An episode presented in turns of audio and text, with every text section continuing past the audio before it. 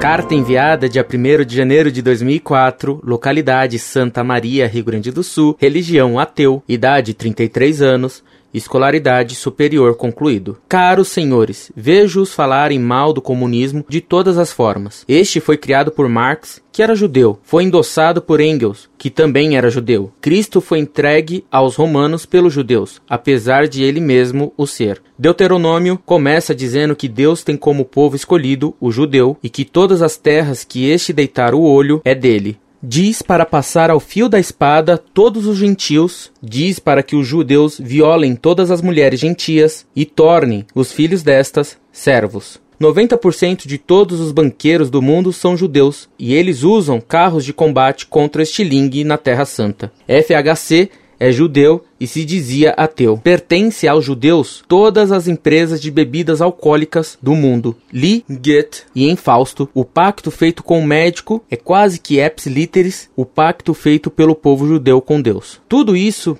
me levou à descrença da religião. Toda a minha família é católica e eu preferi não o ser, devido a muitas coisas que percebi que algumas aqui transcrevi. Para que eu possa me aproximar de Deus, preciso de algum argumento consistente para alavancar a minha fé. Gostaria de saber com os senhores o que eu posso achar de tudo isso. Aonde poderei calçar a minha fé? Acredito eu ser o fim dos tempos e procuro respostas para ser digno de uma iluminação.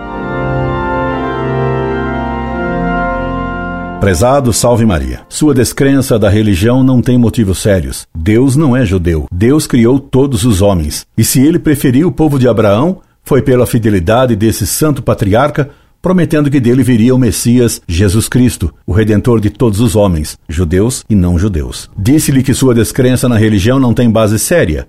Por exemplo, você cita como uma das suas razões que FHC seria judeu. Não sabia disso. E nem sei se isso é verdade. Desconfio bem que seja falso. Mas, ainda que FHC fosse judeu, isso nada mudaria na essência de Deus, nem nos dogmas da igreja. O fato de que no Fausto se faça um pacto com o demônio semelhante ou ipsiliteris, igual ao que é feito na Sagrada Escritura entre Deus e o povo judeu, só prova que Goethe conhecia a Bíblia e a imitou ou copiou no pacto de Fausto com o demônio. De novo, isso nada prova contra a religião nem contra Deus. Você me garante que pertencem aos judeus todas as empresas de bebidas alcoólicas do mundo. Isso me parece um exagero inacreditável. Mas, ainda que fosse verdade, mais uma vez, nada provaria contra a Santíssima Trindade. A guerra de tanques de guerra contra estilingues na Palestina atual nada prova a favor ou contra religião nenhuma. Marx, Engels, Trotsky e muitos outros líderes comunistas e socialistas eram judeus. Sim, o que comprova que eles buscavam um messianismo terrestre, desde que abandonaram a Deus por ter mandado um Messias cujo reino não é desse mundo. A infidelidade dos judeus só comprova a veracidade das próprias profecias bíblicas e não leva ao ateísmo. Pelo contrário, se muitos judeus lideram hoje movimentos maus, isso só comprova que eles são de fato o povo escolhido, porque quem recebe muitas graças de Deus e não é fiel a elas, usa mal os dons que Deus deu.